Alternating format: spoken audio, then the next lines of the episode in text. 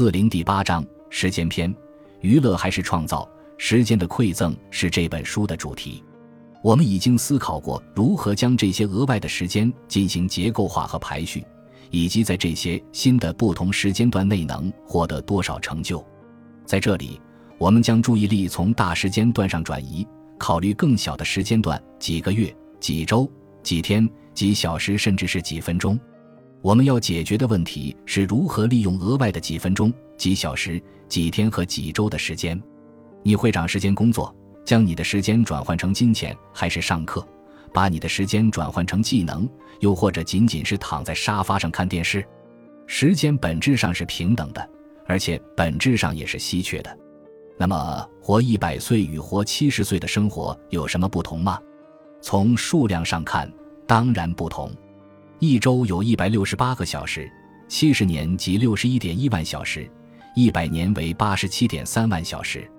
当生命延长的时候，肯定会有些质量上的差异，因为人们自己能决定如何度过额外的时间。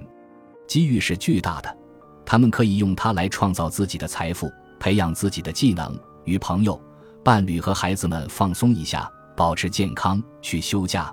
拓宽交际圈或探索不同的工作和不同的生活方式，在思考如何使用时间的时候，提醒自己：虽然我们可以将时间看作固定的、超出个人的控制，但实际上对时间的看法很大程度上是社会惯例。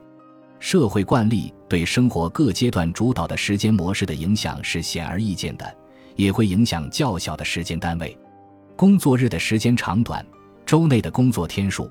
周末的存在、休假天数以及闲暇时间都不是固定的，相反，它们随着时间的推移而变化，而且肯定会继续下去。因此，回顾时间使用的历史趋势是有用的，然后再考虑未来可能会如何变化。我们相信时间会发生彻底的重组，这种变化将是长寿的相互作用、无形资产投资的需要和长期的工作时间减少的历史趋势的结果。工作时间的悖论，一般来说，现在人们的工作时间比五十年前或一百年前要少。早在公元九世纪，英国国王阿尔弗雷德就试图将一天分成三个八小时：八小时工作，八小时休息，八小时放松。然而，直到二十世纪前半期，八小时工作制在西方世界的大多数人中才成为现实。在工业革命期间，标准工作模式是每周工作六天。每天十至十六个小时，成人和儿童都一样。直到一八四七年，英国政府通过了将工作限制在十小时以内的立法，但即便如此，也只是针对妇女和儿童而制定。图八点一是美国平均每周工作时长的下降速度。到一九二零年，男性每周平均工作时长为五十小时，到二零零五年已经减少到了三十七小时。一九三零年，著名的经济学家约翰·梅纳德·凯恩斯在《我们孙辈的经济问题》中写道：“越来越繁荣的经济将带来大量的休闲时间，人类的核心问题将是如何找到行之有效的方式来度过这个空闲时间。”因此，有史以来，人类第一次面对真正存在的永久性问题：如何利用自由摆脱纷扰？如何利用科学和复利带来的休闲、智慧、愉悦？美满地度过人生，凯恩斯指的不是长寿所带来的意外时间，而是繁荣造成的额外时间。他的推理是基于收入效应概念，这就是说，随着人们变得更加富裕，他们想要更多的消费，包括休闲。因此，随着生产力和工资上涨，工作时间将下降，工作周更短，周末更长，节假日更多。当然。不只是凯恩斯有这样的预测，一些当代技术专家认为，凯恩斯的愿景可以在未来几十年内实现，因为机器人可以提高生产力，把人们从枯燥的劳动和家务中解放出来。凯恩斯大错特错，这种观点很诱人。你不可能觉得丰富的休闲是你目前生活中面临的核心问题，或者你未来的中心问题，但凯恩斯并没有全错。他正确的指出，日益繁荣和生产力的提高将产生更多的休闲时间。事实也的确如此，确实会有收入效应。只是不如凯恩斯预测的那么强。凯恩斯低估了二十世纪消费主义的发展。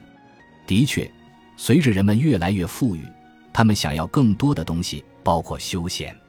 但事实证明，人们想要的是物质财富，相比休闲时间，他们更加渴望物质。所以，虽然工作时间确实在下降，但并没有像凯恩斯猜测的那样急剧下降。这响应了我们在本书中发表的几点评论。你的消费速度越高，你喜欢的物品就越多，那么你可能会花更多的时间来工作。即使凯恩斯高估了收入效应的影响，但还是存在的，而且多年来一直让平均工作时间在减少。因此，如果我们假设收入和生产力将继续上升，那么我们预计休闲时间会进一步增加，工作周进一步减少。但是，如果我们把这个问题的考量从一般到具体化，那么可能会有所不同。想想你自己的生活，你是否觉得，如果你的工作量变少了，你就会有更多的自由支配时间？你可能会像大多数人一样感到时间不够，而且压力比以往任何时候都要大。一九六五年，约百分之二十五的美国人说他们总是感到匆忙。到一九九五年。这一数字已经上升到百分之三十五左右，确实有证据表明，婚姻压力、缺乏睡眠和与压力有关的疾病正在增加。我们认为这种时间不够的感觉导致温迪尼诅咒。你被告知生命时间更长了，而就在你已经感到时间不够的情况下，发现自己会工作更长的时间，想想都令人沮丧。但如果凯恩斯是正确的，人们的工作量较少，那么。为什么这么多人觉得时间不够？唐顿庄园效应有种解释说，平均而言，工作时间已经下降了，但并不是每个人的工作时间都在减少。自二十世纪以来，已经有了一个有趣的转变。一个世纪以前，穷人和低技术人员的工作时间更长，正是他们在工业革命创造的工厂里卖命工作。相比之下，富人和高技术人员的工作时间较少，在最极端的情况下，出现了凡伯伦的休闲阶级概念，这在热门影视剧《唐顿庄园》中展现的栩栩如生。穷人、非技术人员与富人、技术人员之间关系在二十世纪九十年代完成转变，在这一点上，工资较低的工人工作时间较短，而工资较高的工人工作时间更长。此外，工资越高，工作内容更多，最高收入人士尤其如此。一九七九年，美国只有百分之十五的高收入人群每周工作超过五十个小时，到二零零六年，这一数字上升到百分之二十七，几乎翻了一番。反之亦然。一九七九年，百分之二十二的低收入人群每周工作超过五十个小时，到二零零六年。这一数字下降到百分之十三，几乎减半。为什么高收入人员工作时间更长？为什么他们没有加入凡伯伦的有闲阶级？要了解这一点，我们必须考虑另一种影响：随着时间的推移，他们抵消了收入效应的影响，这就是替代效应。据预测，随着工资上涨，休闲的成本也随之上升。从这个角度看来，因为工作时间较少。工作周变短的代价是收入的减少，所以随着收入的增加，休闲时间变得更加昂贵。在某种程度上，替代效应开始生效。一个人的工资现在如此之高，以至于休闲的成本十分昂贵，因此他决定花更长时间工作。当然，在这方面，税收问题也起了一定作用。转变发生的原因之一，便是最高税率的降低。纳税人支付的越多，消费休闲就越便宜。这就是为什么在欧洲，由于税率较高，人们往往工作周较短，假期较长。人们选择花更长时间工作，这不是唯一原因，还有地位问题。当人们长时间工作时，除了他们自己，其他人也都认为他们很忙碌且被需要，所以他们可能对自我和外部价值感觉更好。人的工作环境在决定工作时间方面也起了重要作用。工作中控的影响之一是，技能水平最高的人员面临更大的压力，因为他们清楚地看到劳动力市场中的“赢者通吃”现象。事实上，企业领导者可能会长时间工作，因为他们认为长时间工作是企业维持其全球统治地位和市场竞争战略的关键。在如今全天候的工作环境中，工作时间减少不仅有损失业务的风险，而且会失去大量业务。也许更有趣的是，高薪工作以及这份工作所要求的时长，也可能有着令人愉快的方面。这并不是否认这类职位带来的压力。值得注意的是，研究表明，工作满意度会随着工资的增加而增长。很可能是工资提高了，工作满意度，或者说劳动越少，越是非常规的工作就越是令人愉快。这样的结果就是在其他条件相同的情况下，越是愉快的工作，人越是准备花更多的时间在上面。其他事也是一样。休闲之谜。然而，感到时间不够还有其他原因。即使平均下来，人的工作时间减少，这并不意味着他们有更多的休闲时间。显然，不工作、不学习的时间并不等同于休闲时间。例如，你可以每天工作八个小时，但是如果除此之外你有两个小时的通勤时间，难道那不应该是你的工作日的一部分吗？亚里士多德将休闲定义为不需要劳动的自由。但劳动不仅仅是在工作上花费的时间，仅仅因为你不在工作，并不意味着处理日常事务或做家务的时间也算作休闲。不可避免的，休闲的定义侧重于自由使用时间，但即使这样也不完全正确。如果你愿意，你可以选择睡眠六个小时而不是八个小时，但这是否意味着额外的两个小时睡眠应该算作休闲时间？还有一种思考休闲和时间分配的方式，就是想想人们从不同活动中能获得多少享受。美国调查的结果显示，最令人愉快的活动包括性运动、钓鱼、艺术、音乐，在酒吧、公共休息室进行社交活动，与孩子们一起玩耍，陪孩子们聊天、阅读、睡觉、去教堂、看电影。而最难令人享受的，则是工作、婴儿护理。家庭作业，第二职业，做饭、照顾小孩、通勤、差旅、家庭维修、洗衣和处理儿童健康问题。我们可能工作的更少了，但是我们有花更多的时间来做这些让我们获得最大乐趣的事情吗？现在人们有多少闲暇时光？一项研究估计，一九零零年，人们每周休闲约为三十小时，到了二十世纪五十年代为四十小时。而在二十世纪八十年代，又增加到四十五小时。从此以后，它一直在减少，到两千年回到四十小时。其他研究表明，休闲能带来更大的收益。一九六五至二零零三年，男人从每周五至八小时，女人从每周四至八小时的额外休闲时间中受惠。所以，凯恩斯是正确的。许多人从更多的休闲中受益。虽然增长的幅度远远不够，此外，休闲、周末和节假日的增加意味着二十世纪休闲产业的大幅增长。运动、旅游、电影和电视都发展为从人们享受额外的休闲中获取商业利益的产业，这就引出了本次辩论的核心：究竟该分配多少时间给休闲？在撰写本文时，大多数人比二十世纪初的人有更多的自由支配时间。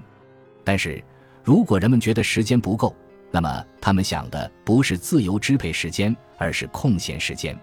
换句话说，人们可能正在做出选择，以填补他们的自由支配时间，从而导致他们几乎没有空余时间。正如经济学家加里贝克尔和斯塔凡林德所表明的那样，消费需要时间。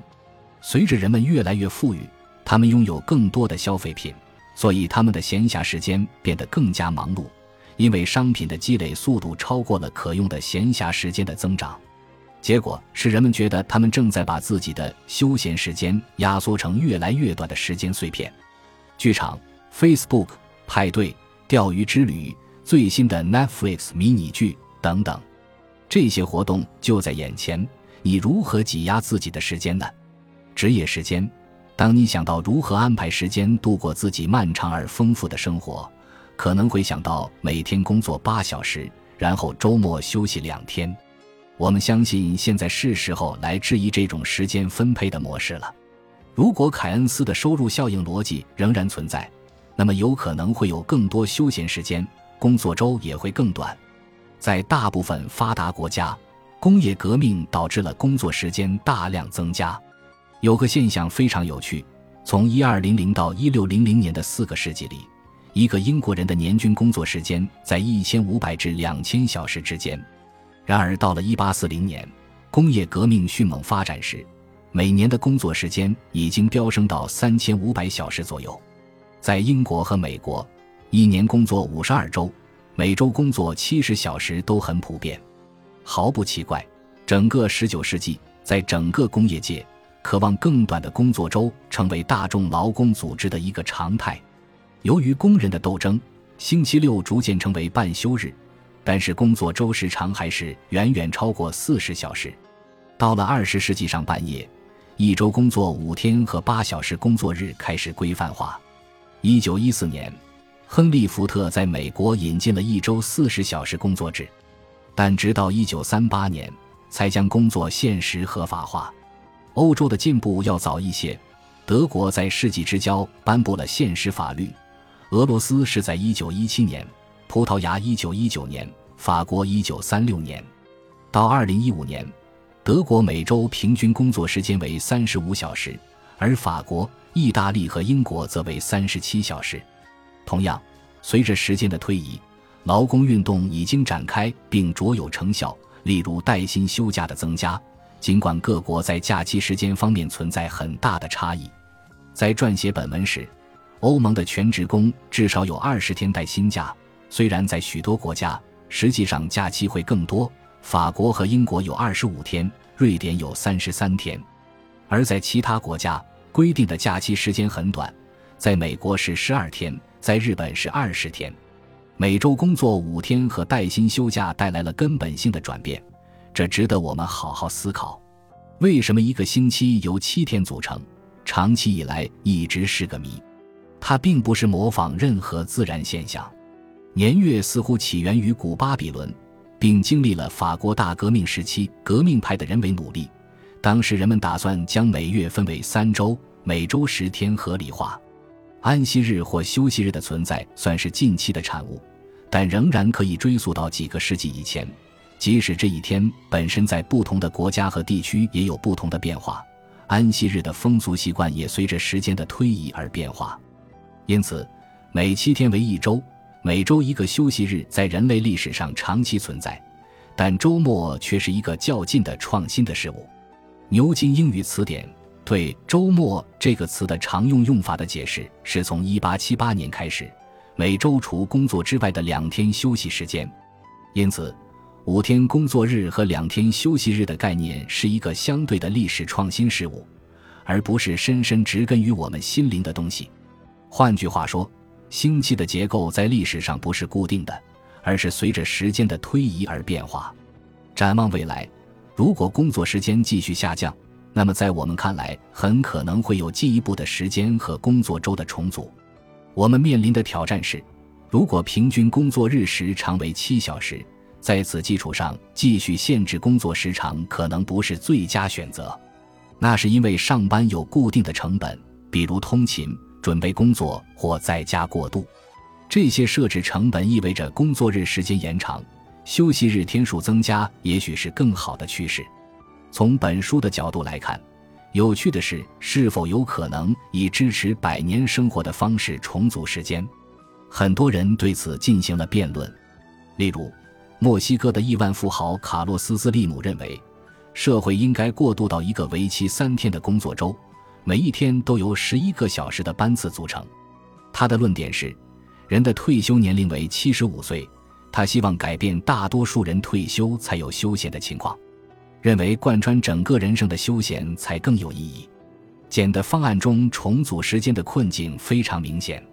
我们认为，如果没有根本性的时间重组，三阶段人生或三个半阶段人生都不会奏效。如果简朝九晚五工作到八十岁，每周休息两天，每年有二至五周的年假，那么剪裁能够保留它的生产性资产，维持它的生命力资产，这看起来并不可行。他根本就没有自由的时间来重塑自我，给自己注入新的活力。这就是我们创建了四阶段人生和五阶段人生的原因，并引进了基于探索和成为独立制作人的阶段的概念。但是，如果简想在工作生涯的大部分时间里为公司工作呢？那么，三阶段人生和三个半阶段人生将成为可行的选择。但是，要做到这一点，简每周的工作要少于五天，他需要更长的休息时间来重塑自我。给自己注入新的活力。如果休闲时间会更多，这样一个历史趋势能够继续下去，且伴随着每周一次的时间重组，那么简将有更多的潜在方案进行选择。事实上，这可能包括三个阶段的职业生涯：工作周更短，假期时间更长。这意味着我们为简创建的所有方案都是建立在某种方式上，而在这种方式中。时间和工作的关系比目前大多数公司实践的更加灵活，这就是为什么我们预计在大量的实验中，人们试图在工作时间里重塑自我，获得新生。他们这样做会使目前企业时间的惯例结构面临越来越大的压力。正如经济学家克劳迪亚·戈尔丁所表明的那样，相比不休假的人，休假的人终身收入明显要低得多。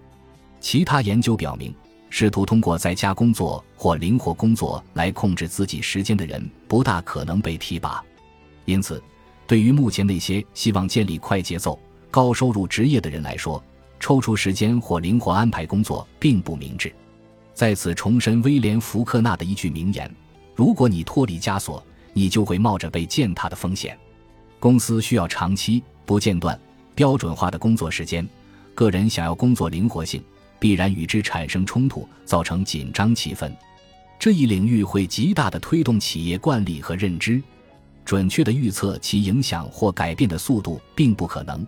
然而，不断增加的压力将导致时间更加多样化。高技能的工作将创造其独特的时间结构模式。休闲将从娱乐变成再创造。时间更具多样性。显然，多段式模式出现，代替三段式工作生活模式。这将导致更多样化的生活阶段模式，同时，对于如何最好的分配时间也会有不同的需求。在积累资金的阶段中，我们可以想象，人们还会长时间工作。在生活的其他阶段，由于家庭或教育原因，人们会需要减少工作日，增加休闲时光。毫无疑问。个人对灵活性和定制工作周的愿望将与公司对标准化和可预测性的愿望相冲突。然而，最终可能出现妥协的局面。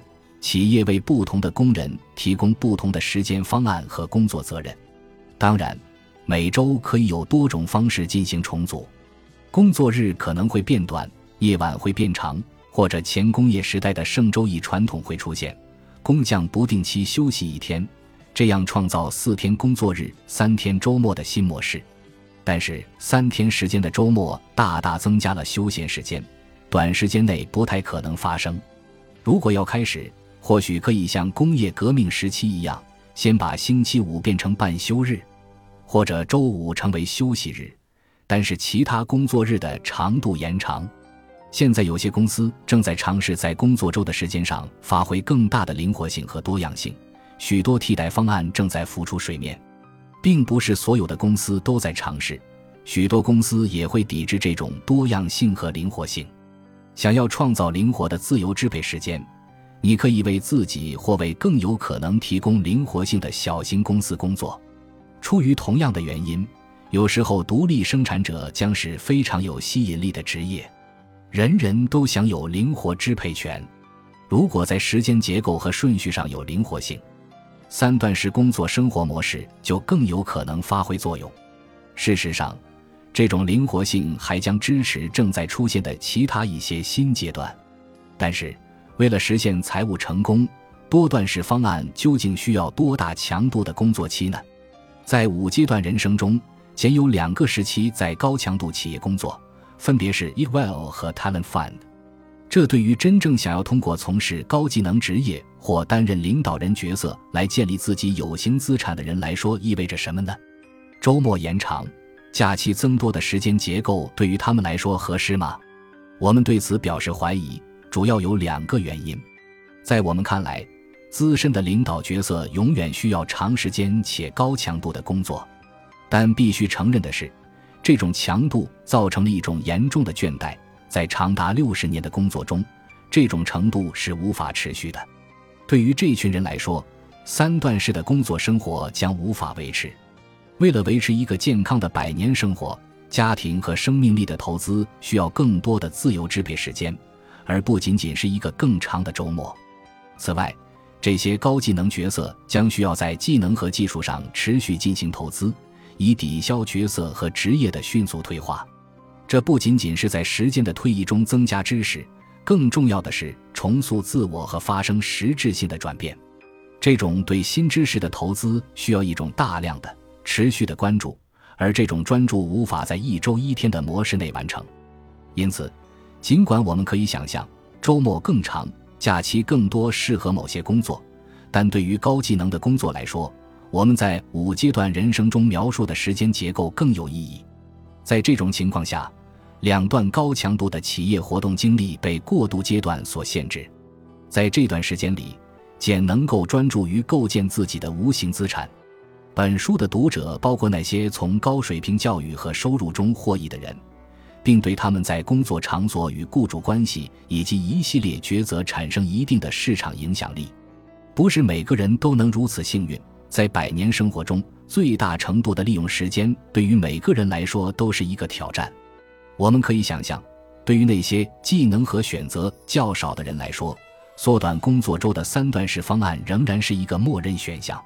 甚至随着时间的推移，政府会引入终生的过渡补贴。以帮助那些资产较低的人实现无形资产的投资，就像带薪假期和产假、现在的陪产假一样，我们可以想象，这些终生的过渡补贴是一样的，以确保不仅仅只有富人才能实现百年生活所需要的改变。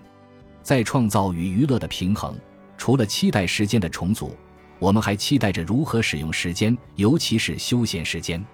百年生活将重点放在发展家庭和朋友、技能和知识、健康和活力等关键性的无形资产上。与朋友和家人在一起的时间，花在教育和重组上的时间，以及花在锻炼上的时间，这些都需要投资。长寿需要加大对这些资产的投资，尤其是在教育方面。